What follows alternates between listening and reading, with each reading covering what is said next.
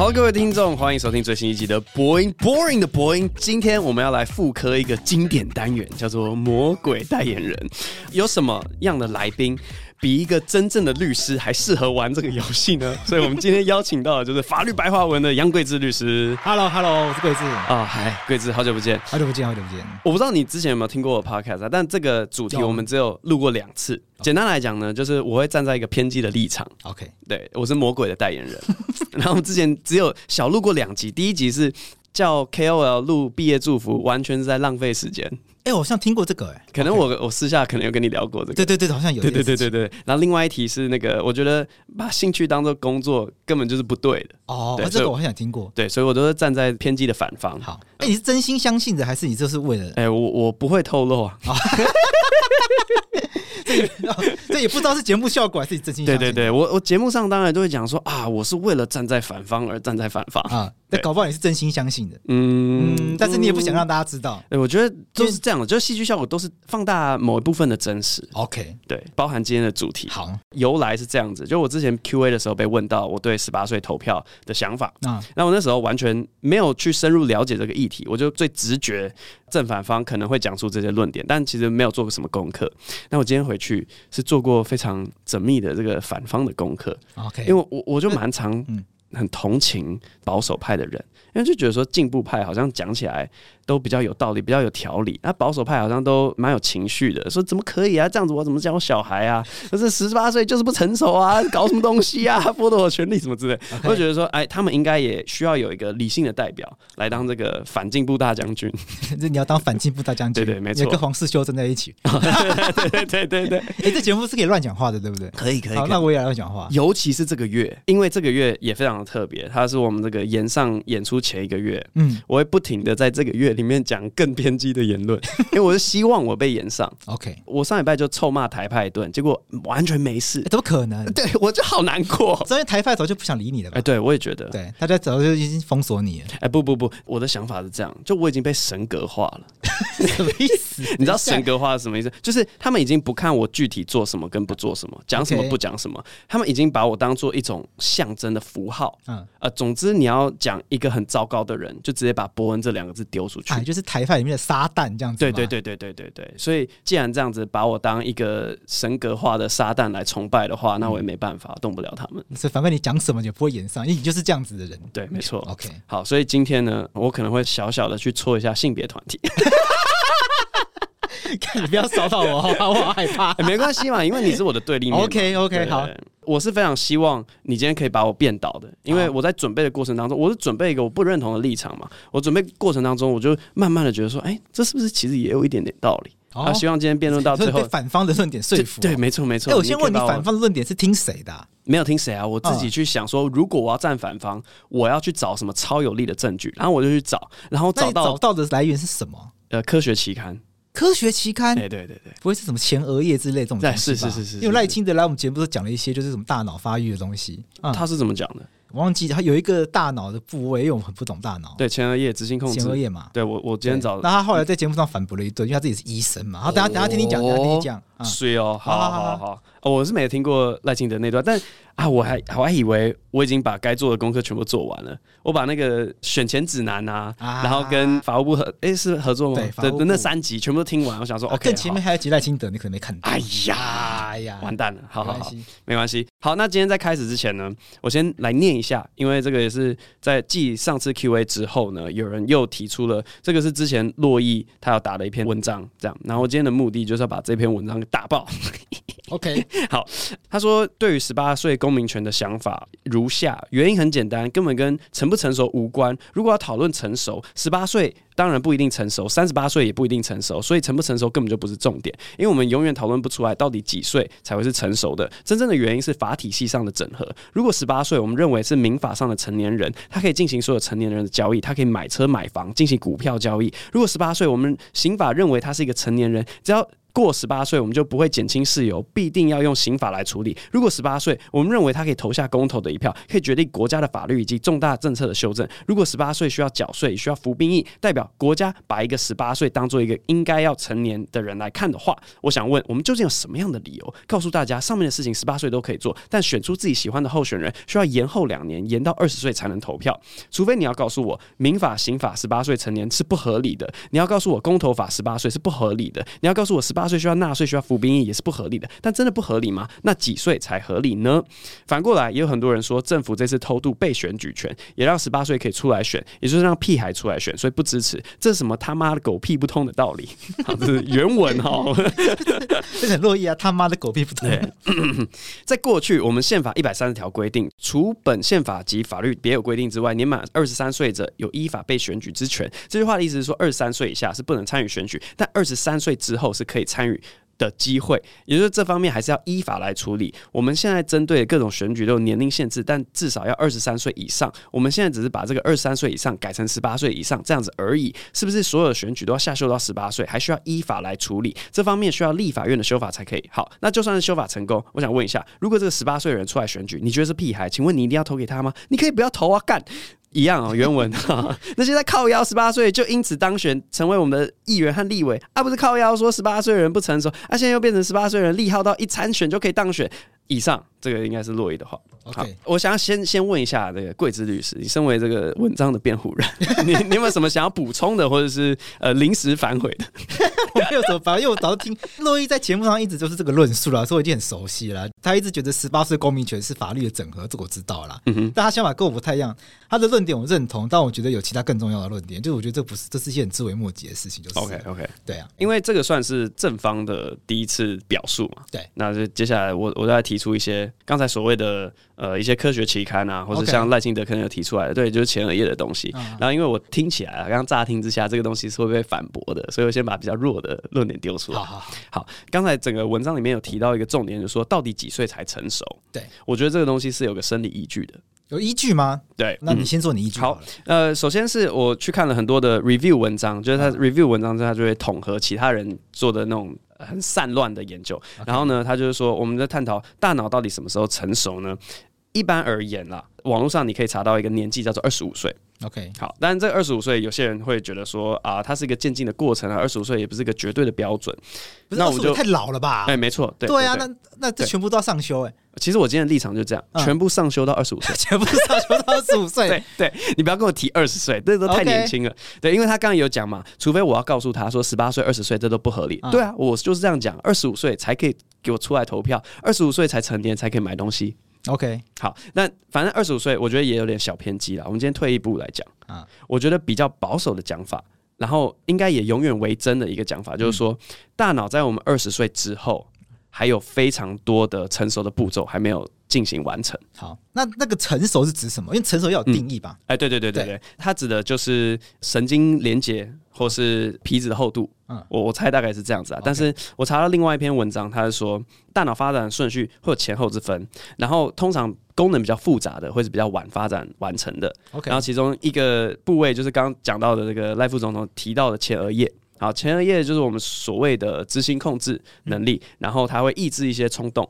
这个有个重点是在动物里面，这个东西是没有的，也就是为什么我们人类长得跟猩猩不太一样，因为我们的前额叶突出。但星星它是比较不会抑制冲动。好，那我查到一篇论文，它是二零一六年迈阿密大学做出来的一个研究，它叫做 When is an adolescent an adult？就是说，到底青少年什么时候会成为成年人？然后它的副标是 Assessing cognitive control in emotional and non-emotional context。意思就是说，他去测验了在情绪压力之下，你的认知功能有没有受到影响。好，然后这个研究他做呃非常有趣，他就是给你看一些中性就没有情绪的刺激，有一些是让你快乐，有些让你非常不快乐的。然后他发现呢，在中性跟就是正向的刺激里面呢，不管是哪个年龄层，他做出认知功能的一些测验的时候，并不会出问题。但是呢，遇到负面情绪的刺激的时候，十八到二十一岁这个年龄区间呢，他们做出来的决定比较像是十八岁以下的那种早期的青少年，二十一岁以上的 young adult，小成年人是有显著的差异的。哦，什么意思呢？换句话，应用在我们这个选举的脉络里面，就是说，我们都不希望看到负面选战，对吧？OK，但是我现在已经知道了一个资讯是，十八到二十一岁的人，他们在负面选战，也就是我尽量丢丑闻，我让你非常生气、非常愤怒，怎么可以这样子？他这个科学依据是说，他们会对负面资讯比较有感受吗？嗯、这个有价值判断吗？他是给呃受试者看一堆脸部表情啊，这样。那通常这个可能跟一些镜像神经元有关，就我们看到一个人生气的时候，我们心里会有点小小的生气。OK，他说你可以去质疑他的研究方法，没错。但是他表达的意思就是说。受到这个负面选战的影响之下，十八到二十一岁的认知功能会受到影响，他们的理性判断会跟着受到影响。那二十一岁以上相对的不会，怎么可能？哎，你不相信？不相信啊？就提供了嘛？刚刚整个 标题都念给你听，你自己去查。负面选战台湾打成这样，那老人多爱看？哎，没错，老人也是一环。我跟你讲，前额叶它有趣之处就是它晚成熟，它早退化。嗯。就是呃，我不知道是几岁之后，但是呢，你很明显的可以看到，老人他们都会很喜欢讲实话。之前我听乐乐法力，他做一个街访，就是他会问路上的人说：“哎、欸，问你啊，月薪给你多少？你会愿意当小粉红？你你愿意当五毛，宣扬这个大中国思想？”然后有一个真的是欧巴桑，他说：“二十万就行了。”对，所以老人的前额叶也是退化比较快的。哦，嗯，我觉得就是因为这样，所以你打负面选项很容易去影响到也是年纪偏老的族群，他们就没有办法去理性的做判断。那如果我们今天真的囊括了这些前额叶功能有缺陷的人，OK，那就是在助长负面选战啊。可是选举的投票权一定要以这些人的前额叶够成所为前提吗？就负面选战难道就不是选战的一环吗？选战一定要是正面的吗？哦、哇塞！对啊，哦，因为负面选战常常是因为找到候选人的一些负面的资讯嘛，比如说他有丑闻，对，还有绯闻，嗯，他有涉及贪污，像这次。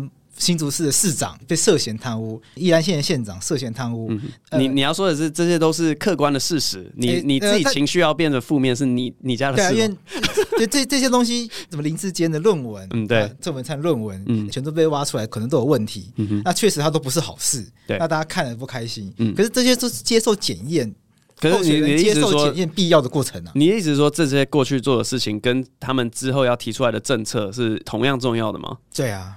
是 这样子，好，好，就是候选人在接受选民检验的过程中，反正就有好有坏嘛。他们过去做了好事，大家会喜欢他们；那他们过去也有可能做不好的事情，所以大家会因此不喜欢他们。这些都要接受检验啊。所以负面选战有的时候是因为他们真的做了需要被大家讨厌的事情。那就要让选民接受客观的判断嘛。那现在大家在讨论是不是要排除这些黑金啊、黑道不能参选，就是因为可能我们发现有很多人有黑道的背景、黑金的背景，他们现在在参选。那我们在这个选战过程中发现，哎，这个人真的有涉贪、呃，涉及黑金、黑道的背景过去。这时候这个人就会跳出来说啊，又在打泥巴战，又在打这个负面选战。嗯哼，对啊，所以我说负面选战这个未必是有错的啊。OK，好好好，其实我觉得这论点蛮强的。就是我在做功课，我先跳出来一点点。就是我在做功课的时候啊，我查到一篇那个论文，然后我故意不讲出来，因为它有害我的立场。不过这篇这篇论文，它就它就在讲那个呃大脑什么时候成熟。好，它的摘要一开始就写说，很多那种纵观性的研究都说，大脑在二十岁之后还会持续的成熟。那这些东西会直接影响到。他们对于 judgment 的成熟程度，就是做做判断，对对对。然后这件事情又跟 public policy 一些公共政策息息相关，哦、所以这个研究重要性是在这边。但是它的摘要起来跟你的论点是有帮助的，没错。但是呢，它的摘要的后半段就开始写说，到底这些比较有情绪的那个前额叶控制是好还是坏啊？还有待商榷。哦，对，他是意思是没有办法判断出。相关性之类的吗？没有，他的意思是说，我讲一个比较白话文的啊，呃，啊不是很多那种上街游行都是学生在发起的嘛？就是现在白纸革命不是也是嘛？学生，那你难道说他们做的事情是不对的吗？那可是他们冲动啊，他们没有办法抑制那个冲动啊。啊，对，有时候社会就需要这股力量。他的意思大概就这样。哦，这也是回到我刚刚前面更前的问题，有这个冲动跟我们怎么去评价它，就是这个研究本身有没有带入价值判断？嗯哼，对，这是我刚刚一开始在问的问题。有这个冲动本身真的就是不好吗？嗯，嗯嗯，对，我好奇的是，他有认为冲动是不好的吗？我我早就知道这个证据没有什么用，而且而且而且而且，如果老哎，这前额叶会退化，对对对，对，就这那这暗示就是公民权，就是到一个年龄前要被剥夺掉吗？我觉得要啊，啊，就是六十五岁以上 要啊。我跟你讲，投票就是从二十五到五十五，就这样。其实我觉得这也蛮好的。哎、欸，到底为什么？欸、我很想问一个问题，因为我今天我在家里，我就一直在思考一个问题：所谓的代议政治，对不对？对。以前不是有一些，就呃，这是叫精英政治吗？反正我们就是觉得寡头政治，对寡头政治，我们我们就是把那个做重大决定的能力让渡给一些我们觉得能力比较优秀的人嘛。对啊。好，那那为什么今天投票我们就不考试嘞？哦。然后我我想到的是，我们平常考驾照，对不对？也要考笔试，对，因为我要确保你。对这件事情有个最基本、最基本的了解。对，没有人会说驾照的笔试是什么精英主义哦？你怎么可以考笔试？你怎么可以测验我的智商？你在剥夺我开车的权利吗？没有人这样讲吗？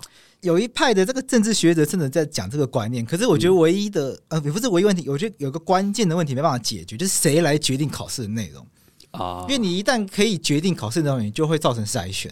有有一个危险啊，就是像路考这些东西，它价值判断好像比较低一点点，是吗？它的目的明明确，它就是维持道路的交通安全。对。可是你透过考试考投票权人，你把不符合特定条件的投票权人筛选掉，对，对总是会让人觉得，那为什么？譬如说不识字的人，真的就不应该投票吗？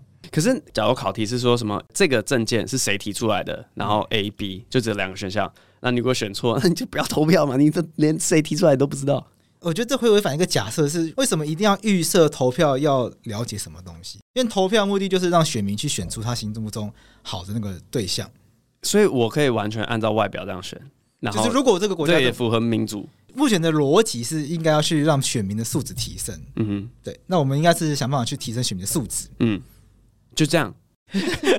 呃，怎么讲呢？我不不是，这听起来很消极啊。就是我们 Okay. 哦，我们我们尽量提升。那我们希望希望选民素质提升。哦、所谓素质不好，那我就先讲，因为到底有到底存不存在素质不好的人这件事情也有待商榷。嗯哼嗯对，因为这个件事情本身也不是那么的好听。因为到底能不能说人家素质不好，这个可能也不是很政治正确的事情。但是不管怎样，把所谓素质不好的人踢掉，那表示我们选出来的这群代议士没有代表他们啊。他们的声音比如会进到立法院里面啊？对啊，对啊。那这个民主政治，嗯、这个民主政治民民主正当性，它就会断掉了。嗯，用这个术语，它就断裂了。嗯哼，对，一旦发生断裂的话，它其实就会跟对岸一样，你的那些那些声音是传不进去的。嗯哼，所以它没办法解决这个问题。对啊，麻烦麻烦。最后就变成一个问题是，考试能不能够督促那些素质不好的人，让自己素质变好？嗯哼，我觉得显然是不太行。对啊，我也觉得不太行。对对，只会剔除，好吧。那进入下一个，成熟没有？我我觉得成熟与否，它其实是重点。我想要跟这个法体系上的整合，因为。刚才讲法体系上整合，我的理解是说，好像你觉得有些东西十八，有些东西二十很不合理，可是我看来是非常非常合理的。嗯、为什么？因为这些东西它的严重程度就是有别啊。啊我举个例子好了，十八岁，然后你在刑法上面成年，你要为自己做的决定负责。好，可是你今天如果十八岁可以投票，那个不是你自己为自己的决定负责，是所有人为你的决定负责、欸。哎，其实刑法是最重的，因为刑法可能是死刑、欸。哎，嗯，可是你投票再怎么样。可是你都不会死啊！可是你，你今天投了韩国瑜出来，高雄人不会因此而死啊！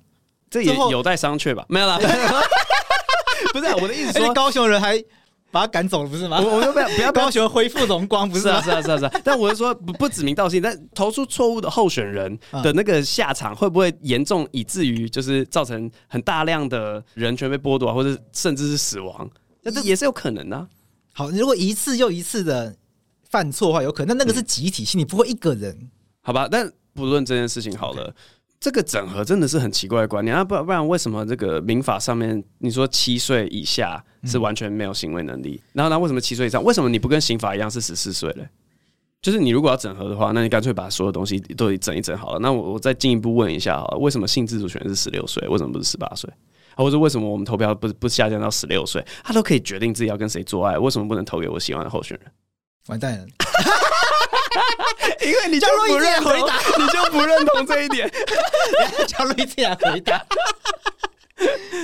但是七岁、十四岁、十六岁这几个阶段，他都还没有成年，他是在没有成年之前可以取得的权利的一个渐进的变化。可是十八岁就是成年的一个线，十八岁就是成年之后，他就最后只缺一个拼图，就是很奇怪。路易想法是这样。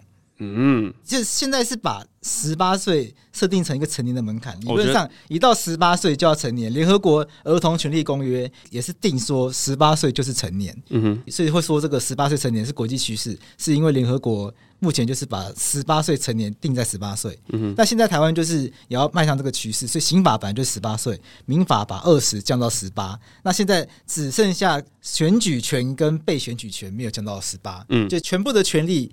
只剩下这两个，其他都已经十八岁都都会有。哦，那刚刚既然讲到这个东西好了，那我再举更极端一点的年龄层好了。为什么总统一定要是什么四十岁吗？还是总统是四十岁？对啊，那为什么不是十八岁就可以选总统？我是因为成年人啊，理当呢，因为我们刚刚的这个整个逻辑都是说，十八岁以后都算是成年人了，都不会有任何进一步的发展了。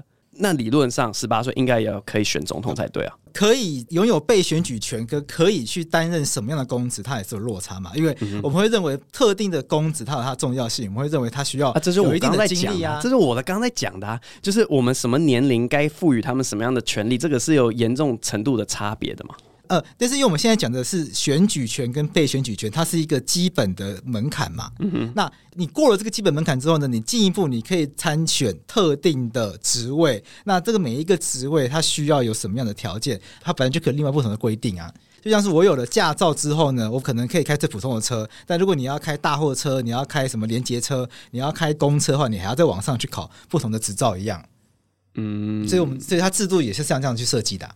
所以现在有被选举权，所以你有被选举权之后呢，你要往上选总统的话，你还要再有一段二十二年的历练。OK，你要用这二十二年呃行脚台湾。对，可是按照刚才的逻辑的话，为什么我们不能说好十八岁他就是有某种程程度的投票的权利，嗯、但是十八岁仅止于公投，然后呢，接下来投给候选人这种类型的事情，你需要某一些社会历练，你才可以投，也就是两年之后二十岁才有办法。哦，因为我们觉得没有必要。哦，因为投票选候选人，可是就是说逻辑上面跟刚才的那个制度的设立是一模一样的嘛？它逻辑上并没有什么不对的地方啊，只是你觉得没有必要，对，我们觉得没有必要，然后然后其他人觉得有必要而已。我们觉得其他人觉得有必要，还是会连接到他们觉得不够成熟。但如果不够成熟却可以公投，那为什么不够成熟不能够投候选人？嗯哼，而且你可以投候选人的话，那些候选人跟十八岁的人的民主正当性的连接就会产生，那这些候选人他们就会更愿意去倾听这些十八岁的人的声音。是是是，对。其实听你们节目的时候，我你知道哪一个论点最能打动我吗？哪一个论点？就是先让大家预备，先让大家练习这个。哦，对，我的论点。对对对对对，因为我我在家里想的时候，就想要看这个，我我知道怎么打这个。哦，我但我有想到一个方法，就是那你知道，就是我的论点常常都不会是听众最喜欢的，哦，都要很聪明的人才能听懂的论点哦。但但我还是想到一个反驳的方式，OK，就是这符合比例吗？为什么今天不能搞学生自治就让大家练习？因为今天学生自治都形同虚设嘛。那我的意思是说，如果大家真的是让学生自治真的可以自治的话，他难道没有达到那个练习效果吗？诶、欸，学生自治本来就有练习效果了，就算他再怎么假，就他还是有一个练习效果在嘛。嗯，但是。因为十八岁成年，所以在十八岁之前，他就他是一个预备即将要进入社会的一个阶段嘛，嗯、所以这个练习不应该只在校园里面啦。我还要听到另外一个，而且不是所有人都会念高中啊。十八岁之前，最后那三年，有些人已经在工作了。哦，对对啊，嗯嗯嗯。哦，因为我我会想到这一点，是因为我听到另外一集是找那个我忘记了张玉谋，哎，对对，张玉谋，反正就是讲说。尤其是那种可能从南部上来北部念书的孩子，然后他们十八岁有驾照，但他们没有办法自己买车，所以觉得这个十八跟二十之间的落差。当然，他讲的那个是民法上面的修正了。对。但是我在想说，OK，好，这个好像有点类似的概念，就是会有一些不方便。这个年纪十八跟二十的差别会造成一些不方便，但是这难道不能用科技来解决吗？就好比说云端的的某些签名，对啊，那你就不用叫爸妈上来啦。我们为了消弭这个小小的不方便，有必要做这么大的一个跟动吗？有的时候那个不方便可能来自于不想让爸妈知道吧，就是都已经长大了，那念大学了，哦、你做事还要爸妈同意，嗯，对啊，这很奇怪。我都已经可以考驾照，我已经可以骑车了，嗯哼，就我买车还要爸妈同意，嗯、我都已经打工赚钱存一笔钱了，然后买一台车还要爸妈同意，对啊，因为还没有成年，就是就是这这这是个很怪的事情，嗯嗯，而且讲个更怪，就是因为还没有成年，所以你骑车出车祸，爸妈还要帮你赔钱。对，我就听到这个，他从 他爸从什么林口上班，然后赶过去四十分钟，觉得靠腰。你是十八岁出事还要找我？对啊，好吧。哎、欸，刚才这个事情严重程度，我原本还要找到另外一个资料，是美国那个校园的枪击案啊。啊，现在他们大部分都落在十九、二十岁。你说这这一类型的这个嫌犯犯人，没错。然后你知道为什么吗？其实很有道理，就是十八岁他们开始可以买枪。OK，然后他们。显然，二十一岁之前，他们的情绪控管问题，哦、那个冲动的问题，对对对对，他们克制不住的冲动，所以他枪击案的主嫌大概都是这个年龄层发生的。嗯、不过，我要讲的一件事跟刚才为什么有关，就是我觉得你在什么样的年纪赋予他一个就是越严重的能力的时候，就会需要非常小心，因为会造成很严重的后果，就是不要给小孩子玩。大刀嘛，小孩子不要开大车。对对，我通常是这样讲。没错，所以投票权就是这样。但但我还是觉得买枪这件事情，因为那个枪会在那个人手上嘛，所以他是一个人操控的。嗯、但投票毕竟是集体行为，是啊、他是被稀释掉的，他被稀释掉。对，所以你说你你说投错人，嗯，当然会很危险。嗯嗯嗯，好了好了，但是投错了。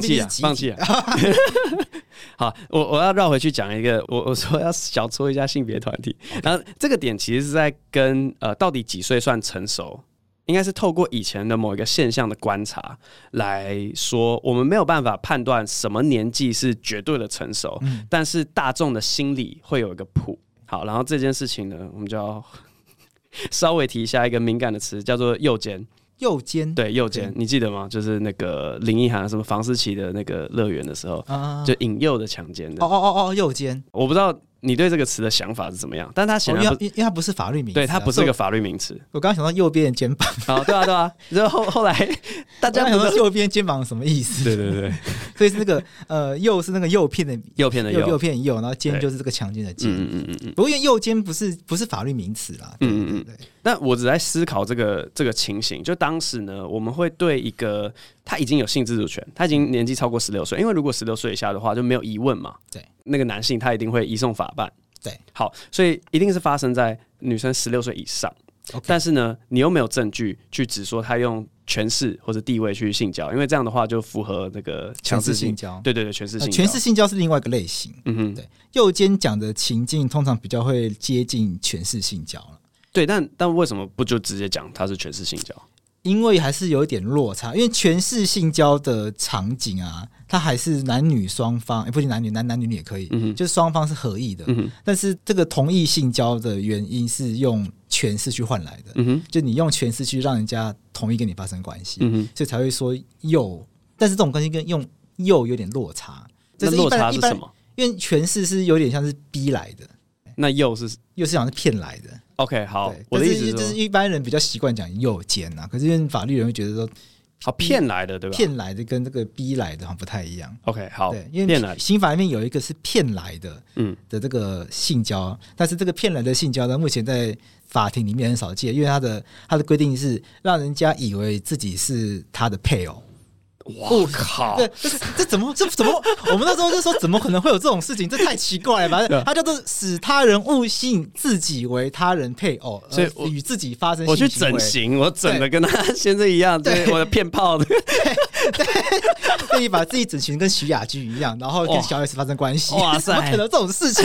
不就很荒谬吗？这太怪！这时候说怎么会有这种事情？超级奇怪，太难成立。但对，这右肩目前理论上就是有这种。就是使他人误信自己为配偶什么的，嗯，但当年的脉络不是这样子啊，嗯，就当年的脉络是一个，就是呃女学生，然后跟补习班老师，对，基于某些原因。嗯半推半就，就是你其实也没有想发生，但是你没有明确拒绝，你也没有明确答应。这其实可以直接讨论他们有没有权势性交的关系，对啊，甚至有没有可能强制性交。对对对对对。但我要提出一个疑问，就是说，今天如果同样的情形发生在一个四十岁的大妈身上，嗯，好，四十岁大妈，我们就假设说她很有上进心，她可能要考律师好了。OK，对她一样去这个补习班，哎，可以啊，因为确实每一年都会有这种人。对对对对对，确实会有。然后呢？呃，老师想要追求这个四十岁大妈，Okay. 然后他一样说啊，不要啦，嗯，就是啊、呃，如果不给的话，老师会很难过，让他跟老师发生关系。之后他跑出来讲说啊，我我觉得那个是右肩。你觉得这两者之间，社会大众对他们的同情程度会不会有落差？会，对啊，一定会，因为权势的，我觉得这个讨论。可以很理性讨论，嗯，因为权势的讨论一定会建立在这两个人本身的身份关系，嗯哼，因为年龄一定会影响到大家对于他们之间的权势的判断。男生四十几岁对上一个十几岁还没有什么社会经验的小女生，跟双方都是四十几岁，就会觉得那个权势关系建立的那个脉络就会不一样。哦，所以你觉得是年龄差距所引起的？因为因为双方都四十几岁的情况下，就会觉得双方其实都会有一定程度社会经验。对对对对，假如说假如说年龄差距一样好了，假如说是那个十十九岁跟可能三十一岁的老师，OK，那如果今天情况换成一个二十九岁的跟一个四十一岁的老师，好，年龄差距是一样的，嗯，那他们的身份地位落差一样，就是学生老师，你觉得二十九岁的那个的同情心跟十九岁的？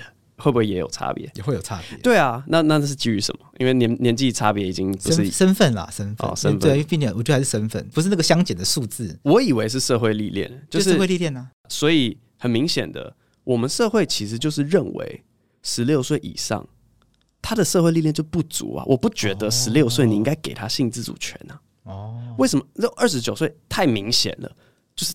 他就是会判断，但今天遇到一个十九岁的，我们还会给予他，因为我我自己心里面也觉得说很值得同情啊，他没有遇过这种情况啊，他会做出这种判断，可以同情他，所以我的立场才会是说，二十五岁才可以性自主，太晚了吧？谁没有没有太 OK 好，太好了，谁毕业到二十五岁？不不，我跟你讲，我。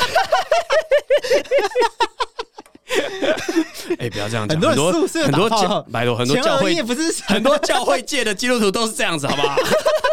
二十五岁之后 才打炮，好，这个情绪反应我也觉得超棒的。OK，因为就代表说，我们心里面会觉得二十五岁也他妈太晚了吧？对啊，很明显就是我们没有办法说一个绝对的年龄，但是你听到二十五岁，你就觉得这显然太晚。好，那我们再就继续讨论好了。好，十九岁才有性自主权，你会觉得很夸张吗？还是还好？啊。就灰色地带，对不对？地带。我所以我要我要讲的意思就是说，你今天这个洛伊这篇文章啊，你今天如果要质疑我说，请我告诉你几岁是成熟的话，我没有办法给你一个具体的答案。但我跟你讲说，大家的那个心理感受是有一个谱可以有迹可循的。好，那这件事情要怎么落成一个实际的数字呢？我们。之前所经历的那一段公投，就是在做这件事情。你可以看到那个投票比例嘛？那个就实实在在告诉你，大家心里面对于十八岁能不能投票这件事情，他们的情绪感受是这个样子。我认为我们应该要尊重才对，就跟刚才性自主的这个整个例子是一样的效果。如果今天我们说啊，二十五岁才能投票，那很显然那个比例会是太他妈太晚了吧？你神经病吗？好，可是今天落到了真的是一个灰色地带，十八岁，你说你要下修到十八岁，我跟你讲说，今天全国。人民的情绪反应是这个样子，难道你不应该尊重吗？难道这不是民主的精神吗？哦哦，出现了一个超强的论点，对啊，怎么办？但因为这个论点，光头权不会出现啊，我还没有想过。我跟你讲，你这个论点我还真的没有想过怎么回。嗯、但你这个论点，我有想过。公投一旦失败了，这个论点会出现在宪法法庭里面，一定会很难、呃、很，很难，一定很难处理。对啊，对啊，我我自己在家里准备去干，这怎么办？怎么办？怎么办？你怎么不可以被说服啊？我是魔鬼，我是恶魔啊！我撒旦呢？因为这次投公投结果确实有一半的人支持，对，差不多五五波嘛，有一半的人不支持。对，哎，啊，好难哦。这当这这这是硬讲了，这就是因为修宪的门槛太高了啦。哦，对，这是因为没有过。不行啊，那我就会。但是如果是用公民投票法门槛的话，这次已经过了啦。哦，对啦，比例上也还是小赢一点点嘛。因为同意大于不同意啊。对对对对对。对啊，因为其实你如果要硬要讲的话，同意比较多啦。OK OK，只是同意是比较多的啦。这 门槛太高而已啦，多那几趴，那就是比较多嘛，怎样？奇怪，哎、欸，去年的那个四大公投没有一个赢哎、对啊，四个不同意也很爽哎、欸，哎、欸，难道不该尊重吗？要尊重一下啊，对啊，尊重。但是这次就是同意比较多嘛，那我们就只是因为修宪门槛真的太高，是跨不过去。好，我可以接受啊，就是今天我们说那个门槛太高了，修一下，修一下门槛，对啊，修一下门槛。OK，好，好了，那我觉得那就只好再花更多时间去说服不能接受这件事情的这些民众了。嗯哼，也许再过个十年再投一次吧。嗯哼，也只能这样子，不能办。如果过十年之后这国家还在啊。嗯，因为二十大开过了嘛？对啊，对哦，真的哦，对呀，紧张啊。如果被中共同意的话，十八岁就下修了，因为这边好像你十八岁成年吧？哦，所以也有透过这条路径，哇，殊途同归啊！才不要了，等全世界十八这一段才会被延上吧？我们为了是我 为了，哎，因为你是台派的 讽刺，因为台派不会骂你啊，台派会骂我。哦，OK，好哎，好哎，太好了，谢谢贵子。没有没有，而且我觉得超讽刺的，因为对岸明明就不能投票，但你说哎，他们十八岁成年，所以我们透过统一呢就可以让十八岁投票，根本行不通嘛。我这这个是超烂的路径，十八岁下修了，然后没有票可以投。对啊，然后可以，但是大家可以去举白纸啊。太好，我们这边也差不多了。今天非常感谢贵子，不知道大家听完之后有没有被这个保守派大将军给说服？你比黄世修还强。哎，这个议题的大将军好像变黄世修，也不知道为什么。不知道，这次真的比较比较少去同意，因为我我这次就是也是老实跟大家讲我。啊，好像八月的时候迁户籍，我根本那时候不知道说我迁户籍四个月内没办法投票。哦，真假的？对啊，所以，所以我签完之后就啊，我没办法投啊。好，那我就跟着比较不关心一下，你就只不关心这次选举，对啊，你从哪里迁到哪里？从台北迁到永和，我现在户籍在新北。然后我过往讲的其中一个论点是说，改变投票年龄的结构，让年轻人增加，对于国家的长期发展是好的。因为我不觉得老年人他们会做任何长期的决策。因为人生快结束了，对对对对对，所以我要只要在意剩下二十年、十年，没错，可以啦。然后我会感触特别深刻，就是因为我以前台北市大安区啊，全部我跟你讲都是一些。老的啦，有钱人呐，然后甚至那种从国外飞回来，其实我也很好奇，说为什么你不是住在当地，你可以决定当地的命运呢？为什么你可以飞回来，然后决定我的命运呢？搞什么鬼啊？对，所以我对这种投票的结构比例很敏感，因为我就觉得说，我的未来被这些就是既得利益者把持住了嘛，所以你才保守嘛，你想要维持原状嘛？那我我可以理解，我如果能有多一点的盟友盟军的话，就我从小到大都觉得。就很打不过他们，对，对啊，我现在变成既得利益者，所以我才要站在保守派大将军。不要，你们这些十八岁不要来抢我的好处，拒绝下修。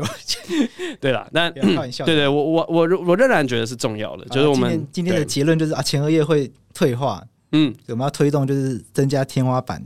对，投票天花板，六十五六十岁以上不要不投票，六十五岁不可。我觉得这个结论也很赞，我觉得这结论不错。对，我们可以多做一点这方面的研究去佐证，对，用科学来说服大家说六十五岁真的不该投票。而且六十五岁以上应该不是就前额叶退化吧？应该很多东西退化吧？因为有一年我在台东投票，有几年的我的户籍在台东，嗯嗯，台东很多老人家真的很老那种，嗯嗯，都是。那个外劳推着椅子进去投票的，然后根本就不知道自己在投什么啊。对，因为有一年不是公投有十张票嘛，对对对对对，他都是旁边那个小孩，就是帮帮他把那个摆好，然后跟他说：“哎，这些哪些要盖同意，哪些盖不同意。”OK，然后还给他小抄。对嘛，所以我就说了嘛，就跟他们更不知道考试嘛，不然就是六十岁不可以投票嘛，这之类的。但我真的觉得很难。我来做个结语好了，这原本是我今天想要的开场白，也就是我跟你讲说，你会觉得很靠北的。就今天非常开心，可以跟这个杨贵枝律师进行攻防战，这样子。其实我们也不是第一次攻防了，只是前在其他地方攻防过。没没错，然后 贵枝律师是我的手下败将。对，你没办法反驳。Shit，对，我收到了一个不起诉书，无罪判决。对对对，好了，那今天这个算是平分秋色了，对啊，我有被说服了，太好了。我们回到这个十八岁是可以投票，希望之后可以持续的推动民主教育，未来呢也可以让年轻人更多的参与政治。好，那今天就非常感谢桂子律师。好，那大家喜欢的话，可以听我的 Podcast 法科电台，拜拜。嘿呦，大家现在是不是很在乎一个讯息啊？就是到底炎上王世坚的后续消息是什么？什么时候演出？什么时候开卖？好，公布给各位听了。很多人说政治人物只会作秀，那就太好了。没错，政治人物就是超级会作秀，所以我们才要做一场秀给各位看。我们痛改前非，所以这次的所有伙伴、所有主秀、所有的大将军、所有的神秘伙伴呢，他们都不得要求事先审稿。你不可以看其他人要讲你什么东西，你也不可以有任何不能被讲的地雷或者底线。好，这个是我们。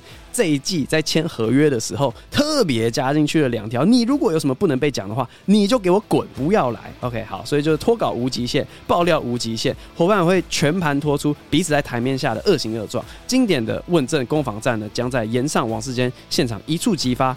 十二月二十一号，礼拜三中午十二点，KKTIX 正式起售。那这个演出日期呢，会是一月七号，一月七号礼拜六。好，所以十二月二十一号准时开卖。想要关注更多的资讯。点击下面的说明栏文字了解更多。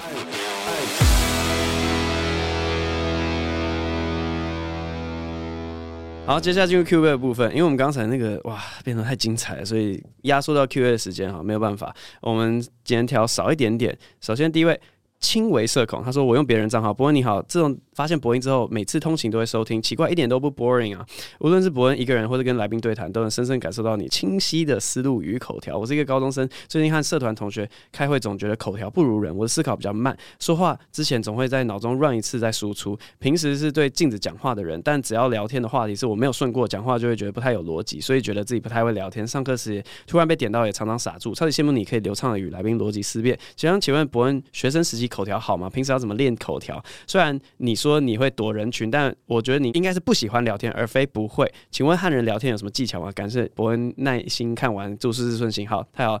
我在学生时期口条超级烂，然后我跟你一模一样，就是我是会对着镜子讲话的人。就我很经典的啊，大家以前小时候不是追那种喜欢的人，然后你要打电话给他之前，你会先 run 一次，就是啊，我等一下要跟他讲什么内容，呃，不见得会对着镜子，但是就是在房间里面那样子，就是念念有词吧。然后 OK，好，我预备好了。然后你才打电话。我以前就是这这种人，我甚至觉得在做夜秀的时候，我都还是一个反应还蛮慢，然后口条不好的人。是之后经过了洪水法。就大量的，你就把自己丢到人群里面，你就像录 podcast 也是一个很大量的海量的练习。每个礼拜我就是要这样子，因为我我都不喜欢准备嘛，所以我 我不喜欢准备，没办法，我就只能来这边，然后 freestyle 一个小时。那慢慢的呢，就会练就边讲话边思考的能力。好，所以我觉得你可以把自己丢进一些需要。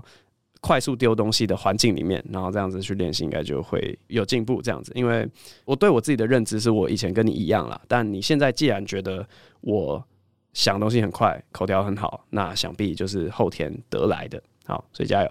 下一位 George C 零七零四，他说许愿来宾希望。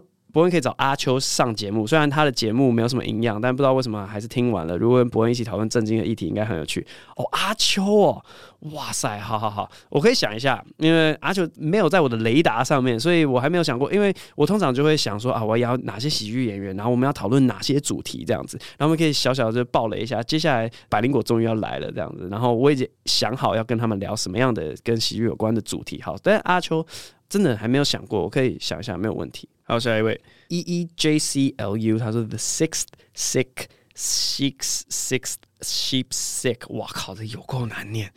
OK，嗨，伯恩，希望这个标题能成功吸引到你。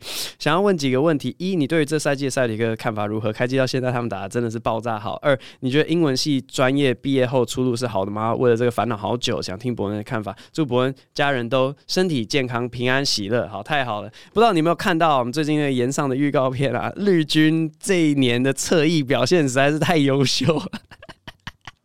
哎、我一大早想到这个双关，然后我起床之后大概七点多吧，我就讯息公司群主，我说这个双关太屌了，因为他们的二三号球员，也就是侧翼球员，他们的前锋啊，真的就是赛军的主力啊，啊，赛军就是穿绿色，然后我还甚至在那个影片里面埋了一个小小的彩蛋，就是你如果看影片的话，我穿的是他们正统的绿色。所以我是正统的绿军，但王世坚他穿的却是一个客场的黑绿配色，因为他是黑调的 绿色。好了，反正就是一个小彩蛋。我我就觉得哇，那个影片一定会大众，因为这反正身为篮球迷，然后稍微有点在关心上礼拜的新闻的人，就会觉得哇，这个各种双关都太好笑。但后来上传之后，就发现说，嗯。关心篮球的跟关心新闻的不是同一群，或是重叠的人太少，就是没有太多人意会到这个是多么高明的一个双关。好，但塞尔迪克这一季真的是表现太强太强，他们的五个败场里面呢、你仔细去看，有两个那个输骑士的，哇靠，那个都该赢好不好？什么进延长赛然后输个一两分这种，哇，强到不行，就连少数输的场次都是小败。我觉得这季看得非常开心，而且这些。都不说，我们的先发中锋还没回来，回来了怎么办呢？How to lose？要怎么输？好，那就很开心。然后接下来这个这个问题，第二第二题说英文系的出路是好吗？我看我蛮多同学真的就是要么是在台湾的外商公司，要么就真的去国际大公司去工作。所以英文能力是非常非常重要，但不见得跟念英文系有关啦。但是你有一个这样的文凭，别人比较容易相信说你英文是好的。那我看他们的生活，我也觉得说，哎、他们看起来蛮爽的、我就觉得说，哎、我现在做的事情的量跟我赚的钱对比我同学做的事情的量，因为他们真的每天都在都在吃喝玩乐。我看一堆人都在吃喝玩乐，啊，他们赚的也蛮多钱的。我就觉得我这个 CP 值，我这个这个这个这个，我 我是不是？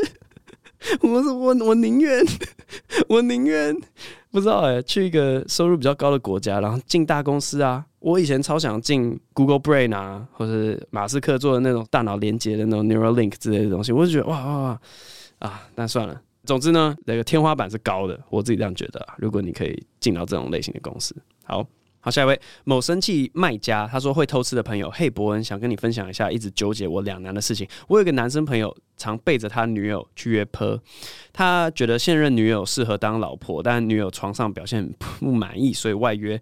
想问，如果发生这种道德的事情，伯恩会和他的另外一半说吗？还是根本不关你的事，看他们造化？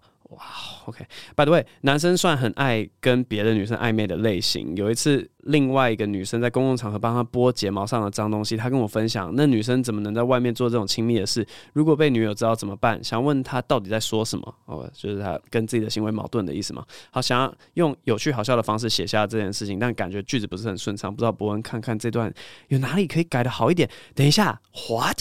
等一下，等一下，等一下！我读完你整段啊，我完全没有感受到你有想要搞笑的意思，哎啊！你真的有想要把这件事情写得好 有趣好笑吗？这不是在讲一个很沉重的事情吗？嗯，我觉得是这样子，就是因为你基本上说那个男生是你朋友，然后他会去约炮，然后你在纠结是要不要去跟他女朋友说。可是你跟他女朋友有很熟吗？因为我在想我自己身上的事情啊，我。好，我讲一个大原则，就是你去跟他们讲这件事情，别人会感激你吗？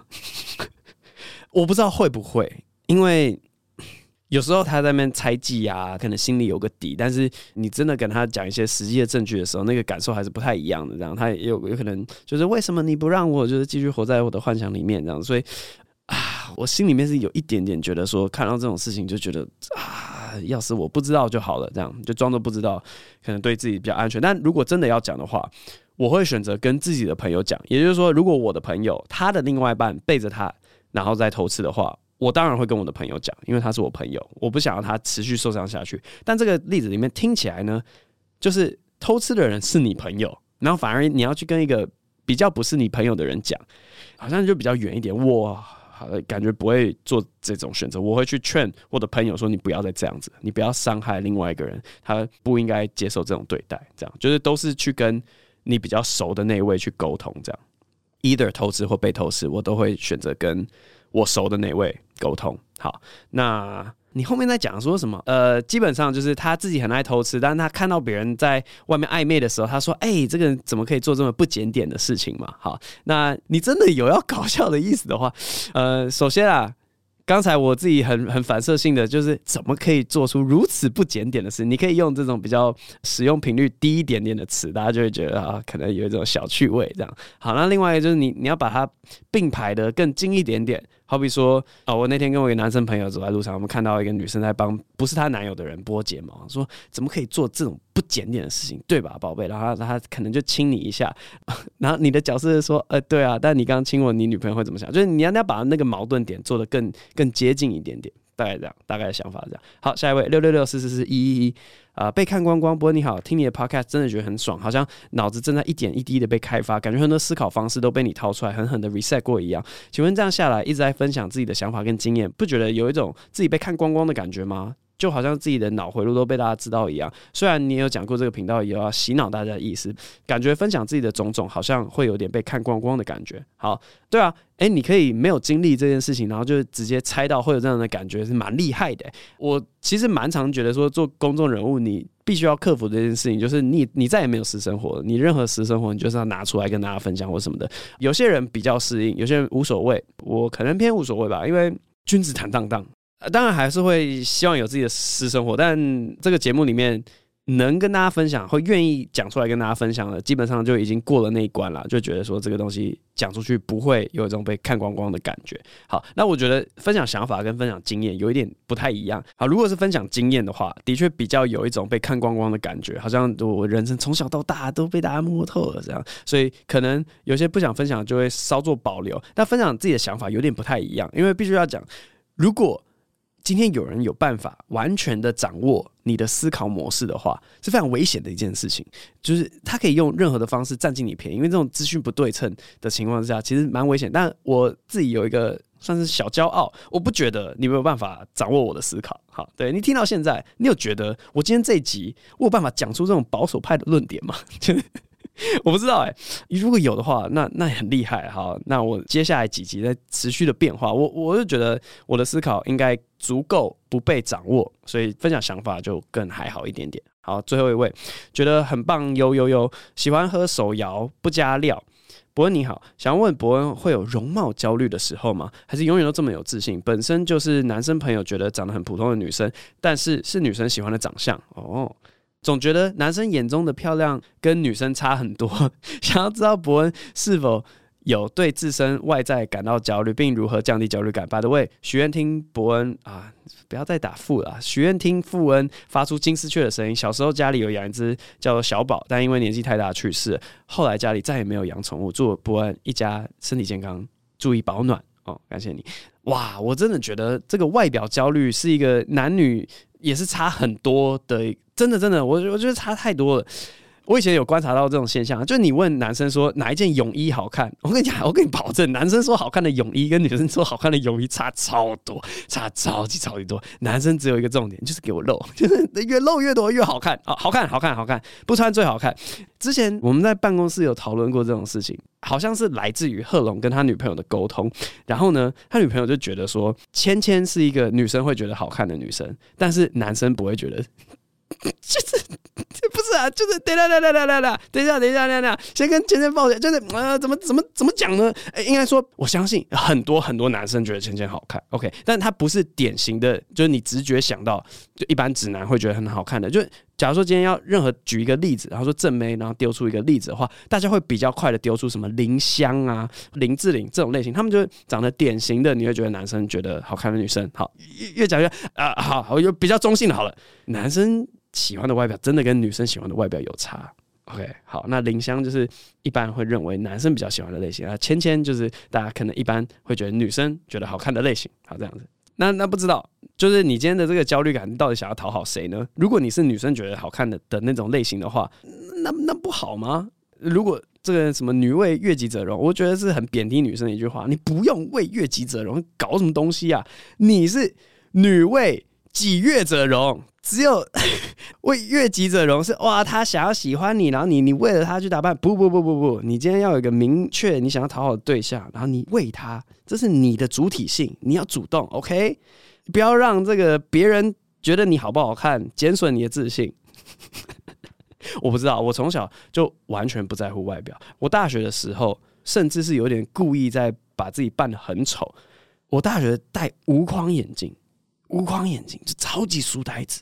然后呢，我上课是会穿棉衣棉裤，全身都是灰色的棉衣棉裤，看起来就很像睡衣。一个刚睡醒的书呆子来到教室，我大学大概就长这个样子。我完全不会觉得说，哦，这样别人会不会觉得我很丑？什么？就是一方面是我当然觉得外表不重要，就是你觉得我丑怎么样？我照样拿书卷啊。就是这个是一个想法。但另外一个想法是说。我心里面不知道为什么，永远有一个自信，是我今天只是懒得打扮而已。我今天如果打扮起来，我会比你们都帅。就是我 不知道为什么，不知道哪来自信，但我从小就觉得说，我一旦开始化妆、开始打扮、开始剪。正确的头发，因为我以前都百元快剪嘛，就大学时期都百元快剪。我今天要是想要烫个头发、染个头发、打理一下自己的话，我我随便都外表屌打里面，我没有需要在这个时间点浪费我的时间去做这些事情，因为我现在时间点最重要就是念书。我不知道为什么永远都有这种自信，哎，所以也不太知道要怎么教。但如果教给你一个心法的话，就是你是先觉得自己最好看，然后是你主动要去吸引别人，不要为了被吸引。然后对自己的外表感到不太好。好，那你说你以前有养金丝雀，然后可能年纪太过世，很久没听到的声音，我们就让你听一下金丝雀的声音。好，哇塞，你太难学了吧？好，